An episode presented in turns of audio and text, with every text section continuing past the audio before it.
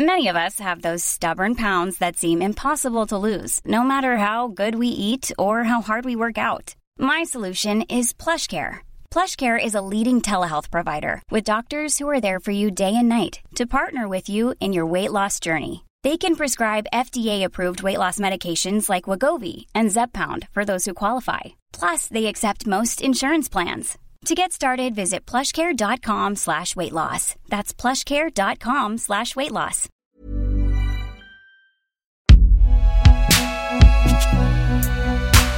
Fabriqué par Binge Audio. À la fin du dernier épisode, on a laissé Maëlle dans son lit avec une décision. Aller voir un ou une psy. Mais c'est pas le tout d'en avoir envie. Il faut aussi savoir par où commencer. Parce que derrière l'abréviation psy, il y a en réalité beaucoup de métiers différents. Donc une fois qu'on a pris la décision euh, de chercher de l'aide, le problème c'est euh, de trouver la bonne porte.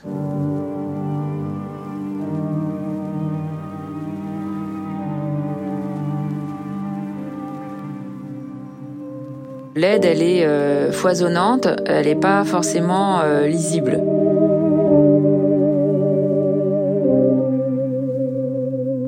Bienvenue dans le deuxième épisode de cette série, La santé mentale dont vous êtes le héros. Épisode 2, Comment s'y retrouver dans le labyrinthe du soin. La résultante du regard de la société, du regard que j'avais sur moi-même, parce que cette errance euh, médicale, elle n'est pas imputable uniquement euh, au corps médical, elle vient aussi du fait que, euh, d'une part, on est très mal informé, que donc j'étais très mal informé, que je, ne savais pas que ce qu'il me fallait avant tout c'était un, un psychiatre. Comme 58% des Français, Maëlle a d'abord décidé d'aller voir son médecin généraliste. C'est un rapport de la Haute Autorité de Santé de septembre 2018 qui avance ce chiffre. Ce rapport dit aussi que les troubles mentaux représentent environ 15% des consultations de médecine générale. Souvent, on va voir son médecin pour des troubles dépressifs ou anxieux. Ça veut dire que les médecins généralistes sont, selon l'expression consacrée ces derniers mois, en première ligne.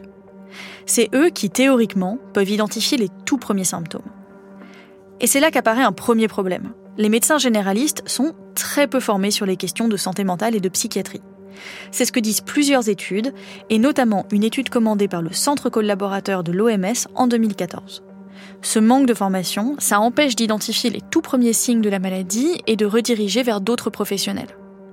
C'est ce que m'explique Magali Coldefi. Elle est chercheuse indépendante associée à l'Institut de recherche et de documentation en économie de la santé.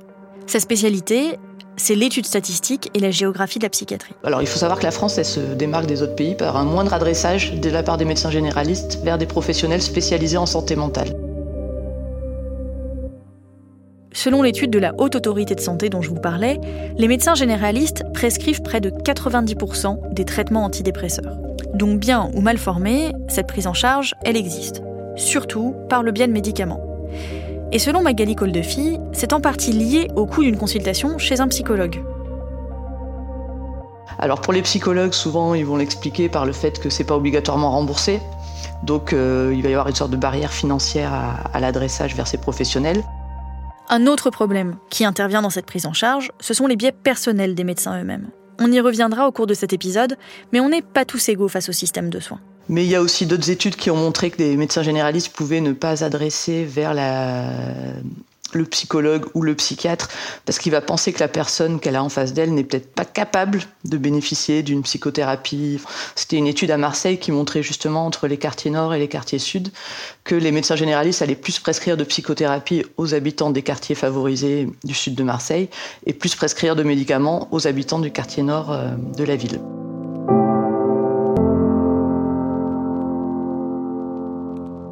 Et s'il y a certes un enjeu économique à cette répartition, l'imaginaire compte aussi beaucoup. Avec un peu de chance, Maëlle est ressortie de son rendez-vous chez son médecin généraliste avec des paroles rassurantes et une explication sur les différentes solutions possibles à son problème, que ce soit les médicaments ou les différentes thérapies possibles. Super, Maëlle peut avancer à l'étape suivante. Si en revanche, Maëlle est ressortie bredouille de son rendez-vous, alors là, retour à la case départ. Maëlle décide donc d'ouvrir son navigateur internet pour chercher un psy dans son quartier. Maëlle est tombée sur différents praticiens et praticiennes qui avaient tous leur cabinet en ville, comme ça aurait été le cas pour n'importe quelle autre spécialité, depuis l'ophtalmo jusqu'au podologue. Face à la liste des praticiens, Maëlle est bien embêtée. Qu'est-ce qui lui convient? Quelle est la bonne solution? L'important quand on cherche de l'aide, c'est de ne pas hésiter à poser des questions euh, sur euh, la formation euh, des personnes. Deuxième chose importante, c'est avant d'entamer une relation pour une psychothérapie ou de l'aide, etc., c'est de poser des questions sur la, les méthodes utilisées, ce qui est proposé, et de se sentir en confiance. La relation thérapeutique, elle est basée sur la confiance. Ou est-ce que j'ai envie, euh, est-ce que je souffre de, je sais pas moi, d'une d'une phobie par exemple qui m'empêche de sortir de chez moi et que je voudrais euh, résoudre euh, assez rapidement. Et après, c'est vraiment basé sur sur la, relation qui se développe. Est-ce que je me sens en confiance? Je pense que c'est vraiment une question importante. Ou est-ce que j'ai l'impression que je suis pas écoutée ou pas compris. Quand j'ai commencé à être suivie par les par un psychiatre, à un moment donné, quand on est mère célibataire, qu'on est en train de s'installer dans une nouvelle vie, on n'a pas forcément envie de mettre 150 euros euh, toutes les semaines euh, pour ça. Donc j'ai commencé à le mettre dans la liste de mes non-priorités, puisque le suivi commençait à, pour moi concrètement, être impossible.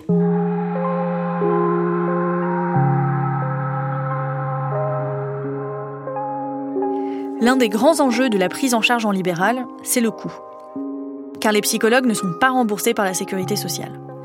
Une heure de consultation coûte au minimum, en fonction des régions, entre 50 et 80 euros. Du côté des psychiatres, ils sont médecins, donc remboursés à hauteur d'une trentaine d'euros selon le site du service public. Mais en libéral, les psychiatres sont libres de fixer leur propre honoraire, ce qui peut représenter un coût important.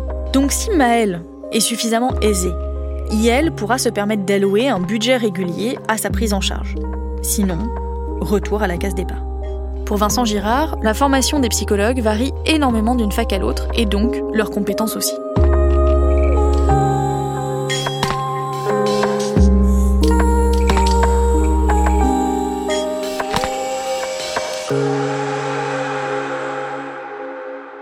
Donc ça, c'est un premier problème. Euh, si on prend par exemple le psychotrauma, euh, le problème de l'alcool, et la dépression, qui sont en trois grands problèmes de santé publique. Euh, pour chacun de ces problèmes, il y a des psychothérapies distinctes pour répondre à l'ensemble de ces problèmes. Donc euh, la question première qu'on devrait se poser, c'est comment on forme suffisamment de psychothérapeutes qui maîtrisent bien euh, les outils adéquats aux problèmes adéquats avant de réfléchir à l'accessibilité à des psychothérapies qui sur le terrain n'existent pas. Enfin, ça me paraît assez surprenant comme, comme démarche. Quoi. Maëlle a beaucoup plus de chances d'avoir le choix entre différents praticiens et différentes approches si elle habite dans une grande ville universitaire ou dans le sud de la France. Magali Coldefi, qui est géographe de la psychiatrie, appelle ça les lieux de tropisme médical. Par exemple, en France, on a 15 euh, 300 psychiatres. Alors, 15 300 psychiatres, c'est tous les psychiatres confondus en libéral et à l'hôpital. On va avoir, selon les départements, une densité qui varie de 1 à 30 avec des départements euh, qui ont très peu de psychiatres, comme euh, alors ça va être certains DOM, la Guyane, euh, Mayotte, mais aussi la Meuse, la Vendée et les Ardennes, qui vont avoir moins de 10 psychiatres pour 100 000 habitants. Alors qu'à l'inverse, on va avoir des départements qui ont plus de 30 psychiatres pour 100 000 habitants, et on va retrouver le Val-de-Marne, les Alpes-Maritimes, les Bouches-du-Rhône, la Gironde, le Rhône, donc en gros Paris, Lyon, Marseille, Toulouse. Sur ces 15 300 psychiatres, il y a environ 43% qui exercent en libéral. Du coup, ça doit faire à peu près 6000 euh, psychiatres libéraux. Il y en a un sur cinq en fait qui exerce à Paris, alors qu'on a seulement 3% de la population française qui habite à Paris. Et cette inégalité géographique, c'est un obstacle de plus dans la prise en charge. On peut tous avoir à un moment de notre vie euh, un problème de santé mentale ou en tout cas une dégradation euh, de notre état de santé mentale. Et ce serait bien de pouvoir avoir une réponse sur son, sur son territoire. Parce que quand on habite à la campagne, le spécialiste euh, au niveau du département, il est souvent dans la grande ville et on peut être à plus d'une heure, voire deux heures du psychiatre. Et normalement, la psychiatrie, c'est des soins dont on a besoin régulièrement. Et si le professionnel, il faut mettre une heure et demie pour aller le voir, une heure et demie retour, on va peut-être renoncer assez facilement à, à ce type de soins. Si Maëlle n'habite pas dans une zone où il y a beaucoup de psy en libéral, ou si elle n'a pas les moyens d'aller en voir un, il y a aussi l'option de se diriger vers la psychiatrie publique. c'est ce qu'on appelle les CMP, les centres médico-psychologiques. Moi, au tout début, j'ai commencé à travailler sur le sujet. Je me disais, mais finalement, est-ce que tout le monde peut aller voir un CMP Ou est-ce que c'est réservé euh, aux gens pour les cas les plus sévères? Est-ce que c'est réservé aux gens qui ont vraiment pas les moyens d'aller voir un psychiatre en ville, alors que bon, c'est quand même remboursé aussi? Finalement, c'est accessible à tous, mais c'est très peu connu et c'est très peu valorisé.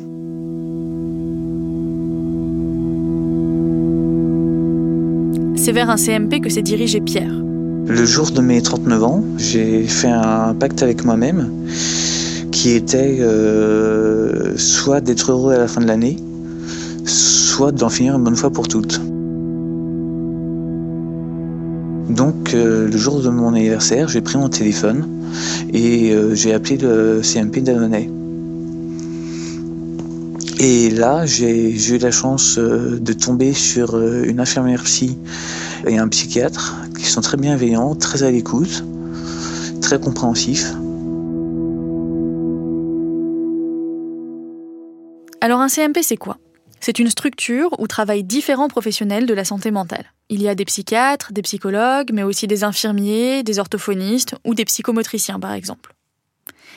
Et là, on en revient encore à une question de géographie, car le CMP a été conçu pour desservir un territoire donné. C'est ce qu'on appelle un secteur vous avez un, secteur, vous faites partie d'un, vous le savez pas, mais, mais en fait, euh, concernant seulement les soins psychiatriques, eh ben c'est euh, ce qu'on appelle un secteur de psychiatrie. Euh, c'est ce qu'on appelle les centres médico-psychologiques, qui sont des centres de consultation où euh, vous pouvez avoir un premier rendez-vous avec euh, soit un psychiatre directement, soit parfois c'est un premier rendez-vous avec un infirmier ou une infirmière pour euh, explorer votre demande, vos besoins, et après vous proposer une prise en charge. La sectorisation, c'est une grande évolution de la psychiatrie au cours des années 50-60. À l'époque, les personnes avec des troubles mentaux sont dans des asiles. Bon, alors c'est vrai qu'à l'époque, l'idée c'était plutôt d'exclure le malade de la société et de le protéger dans un endroit à, l'abri du regard et du tumulte de la ville, comme il disait, dans des lieux plus, voilà, idéalement situés à la campagne, parce qu'il y avait plein de vertus associées euh, à la campagne. Pendant la Seconde Guerre mondiale, le rationnement, l'isolation des patients et le manque de considération pour les personnes avec des troubles psychiques ont conduit à une véritable catastrophe. 40 000 personnes sont mortes de faim dans les hôpitaux psychiatriques français. En parallèle, beaucoup de personnes d'habitude enfermées dans les asiles en sont sorties pendant la guerre. Ils se sont rendus compte dans certains hôpitaux euh, que finalement, certains patients qui étaient sortis de l'hôpital en fuyant la guerre ben, vivaient mieux et s'en étaient sortis plus que lorsqu'ils étaient hospitalisés. À l'issue de la guerre, il y a donc eu une grande volonté de réformer l'institution psychiatrique. C'est ce qui a donné la sectorisation. À l'époque, ça a été quelque chose de très très novateur par rapport aux autres champs de la santé, on va dire en France, avec cette vision très on va dire globale de santé publique. Il y avait l'idée de, ben, suite à l'expérience de la Seconde Guerre mondiale, qu'il fallait pas qu'il y ait d'un côté des malades euh, curables et de l'autre côté des malades incurables qu'on allait laisser tomber. Il y avait vraiment cette idée de soigner tout le monde, quelle que soit sa pathologie, quels que soient ses, ses revenus, quel que soit son lieu d'habitation. Donc du coup, il y a eu cette volonté de dire finalement, maintenant, l'important c'est pas d'exclure le patient, mais c'est de l'inclure, de lui maintenir ses liens sociaux. Et donc, euh, avec l'idée que l'hospitalisation ne serait qu'un moment dans son parcours de soins et l'idée de développer plein de structures euh, pour répondre aux différentes phases de la pathologie. Donc au départ, c'était des zones d'environ 70 000 habitants qui ont été découpées euh, sur lesquelles une même équipe alors pluridisciplinaire, donc euh, à la fois composée de médecins, infirmiers, assistants sociaux, éducateurs, qui devait prendre en charge les personnes depuis la prévention à la réinsertion sociale.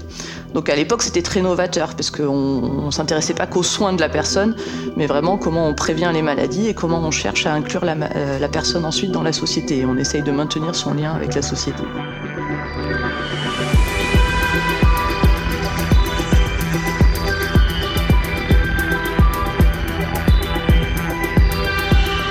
Mais en pratique, depuis les années 60, obtenir un rendez-vous en CMP, c'est devenu très compliqué. Les CMP ont une mauvaise image, en premier lieu auprès des médecins. Je pense qu'en effet, l'image des, alors du CMP en particulier par rapport aux psychiatres en ville, elle est encore plus négative. J'ai envie de dire à la fois parce que c'est aussi une réalité, quelque part, quand on va voir un psychiatre euh, en ville, souvent on va pas croiser d'autres patients dans la salle d'attente. Il y a une sorte d'intimité qui est préservée. Alors quand on va dans une structure publique type euh, CMP, voilà, c'est plutôt une grande salle d'attente où tout le monde se mélange. mais aussi parce qu'aujourd'hui, les listes d'attente pour obtenir un rendez-vous peuvent être très très longues, parfois jusqu'à plusieurs mois.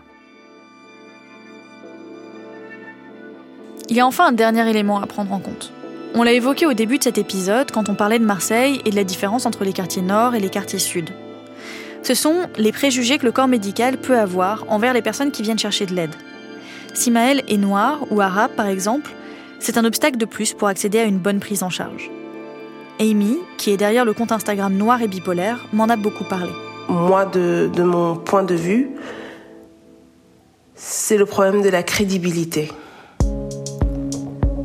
Je pense qu'en tant que femme noire, quand j'explique mon trouble ou quand je parle avec un psychiatre, il y a déjà un problème de crédibilité. Elle a été diagnostiquée bipolaire lorsqu'elle habitait au Canada en 2008. Et je pense que ce qui, dans mon cas, m'aide énormément, c'est que j'ai déjà un passif et que j'ai déjà mon diagnostic qui a eu lieu au Canada. Et qu'en général, quand je sors mon dossier et que c'est des bons hôpitaux spécialisés dans la maladie mentale au Canada qui m'ont suivi, quand j'explique ma, maladie, on se rend compte que, bon, on va lui accorder un minimum de crédit et je pense que c'est ça qui me sauve. Mais je pense que en tant que femme noire, bipolaire, si j'avais dû être diagnostiquée ici, je pense même pas que j'en serais arrivée à avoir un diagnostic aujourd'hui. J'ai discuté de la question des biais racistes dans la prise en charge avec Amélie Koulanda. Elle est la fondatrice du collectif Perspective. Il y a toute une série de, de, de, discriminations associées aux clichés racistes et certains spécifiquement négrophobes, mais aussi aux pratiques médicales qui en découlent. Euh, par exemple, une non prise en charge de la douleur ou une diminution de la douleur physique et ou psychique. Face aux discriminations et aux violences du quotidien et à celles du système de santé, Amélie Koulanda explique que les personnes noires, ou de manière générale racisées, ont du mal à trouver des soignants qui sont en mesure de les entendre et de les prendre en charge. Et depuis trois ans, Perspective a été contactée par des centaines et des centaines de personnes en recherche d'un ou d'une psychologue ou d'un psychiatre euh, noir. Mais euh, les, demandes qu'on peut recevoir sont celles de personnes qui s'inquiètent d'être euh, bien pris en charge en conscience de leur identité raciale, mais aussi de genre, de leurs euh, conditions physiques et ou psychiques.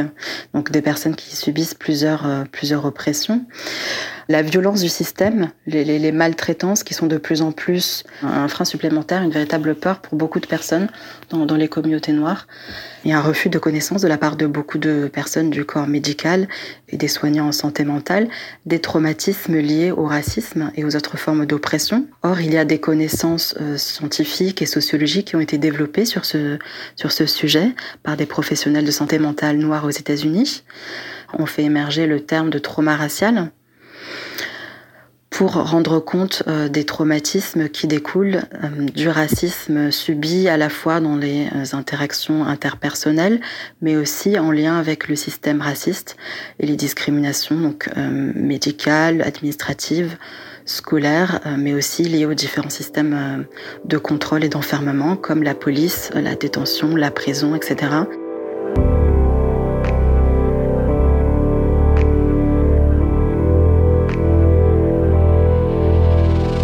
Pour Amy, cette sensation de ne pas être prise au sérieux est dangereuse. Elle se souvient notamment d'une hospitalisation, il y a quelques mois. Comme Amy est bipolaire, elle alterne entre des phases de up, très intenses, et des phases de down, de dépression. Ce jour-là, elle était en phase de up, et pour la première fois de sa vie, elle avait pris des stupéfiants. Et elle s'est elle-même rendue à l'hôpital pour se protéger.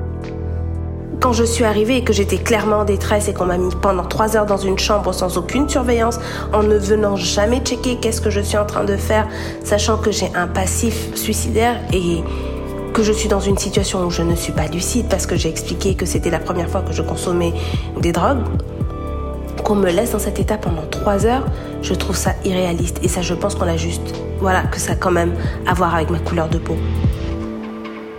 Donc, euh, c'est pour moi, avoir une maladie mentale dans ces conditions et être prise en charge dans ces conditions, c'est rajouter de la difficulté. C'est, c'est rajouter un calvaire au calvaire.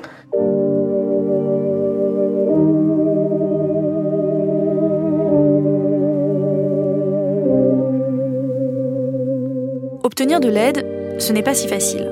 Et surtout, c'est conditionné par beaucoup, beaucoup de choses. Il y a l'obstacle économique, l'obstacle géographique, les oppressions systémiques. Avec Amy et Amélie Koulanda, on a creusé la question des oppressions raciales, mais cette analyse est valable pour d'autres oppressions aussi. Ce chemin semé d'embûches, ça empêche également une prise en charge dès l'arrivée des premiers symptômes, ce qui peut avoir des conséquences graves pour la personne concernée, comme par exemple une hospitalisation sans consentement. C'est une pratique encore courante qui représente 40% des hospitalisations en psychiatrie dans certains établissements.